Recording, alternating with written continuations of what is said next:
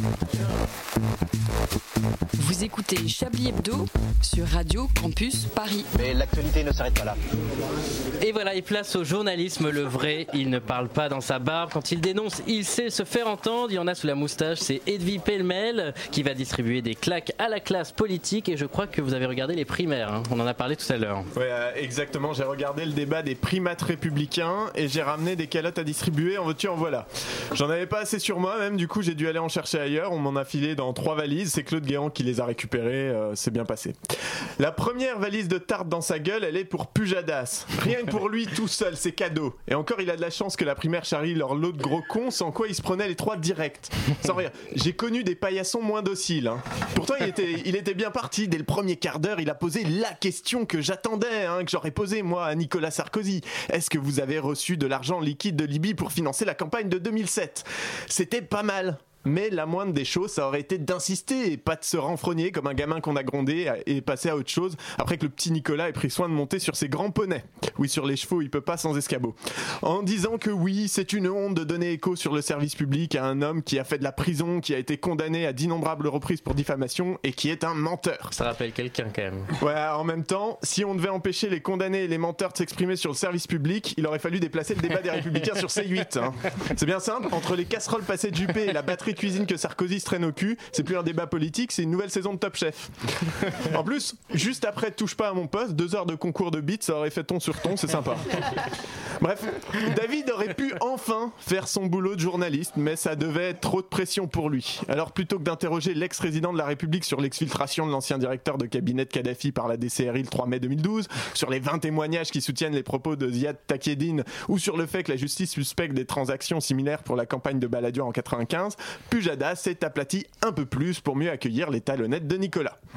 La deuxième valise de calotte, elle, elle est pour l'ensemble des candidats qui ont passé la soirée à déblatérer conneries sur conneries, tout en se plaignant ponctuellement de ne pas avoir assez de temps pour en dire plus. Surtout que, comme grosso modo, ils défendent tous la même ligne, ils ont plus ou moins dit la même chose, les seules nuances consistant à se chamailler sur la quantité de lubrifiant à mettre pour faire passer leurs mesures libérales.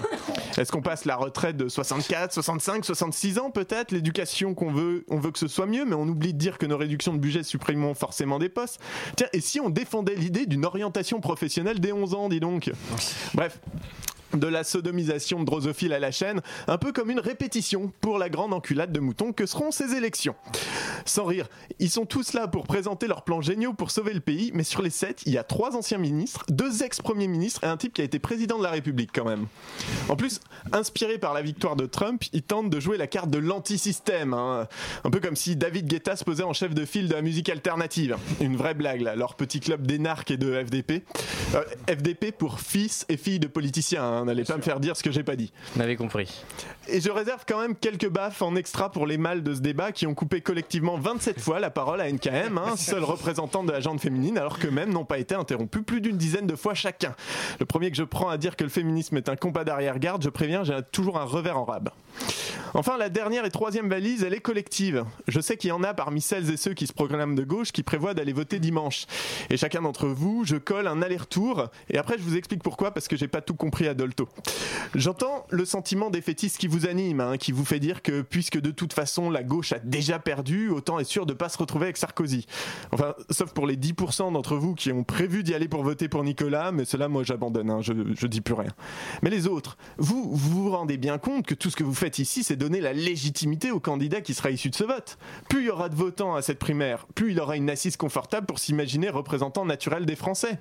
Et puis, pour voter pour qui? Un grabataire repris de responsable en 95 d'un des mouvements de grève les plus importants depuis mai 68 qui veut supprimer l'ISF, augmenter la TVA et pour qui l'éducation nationale est si importante qu'il prévoit de supprimer plein de postes Parce qu'entendons-nous bien, c'est pas parce que vous votez contre Sarkozy que votre bulletin soutient pas ce programme-là. Hein. C'est pas un menu McDo où vous choisissez des frites ou des potatoes, c'est un package, tout ou rien.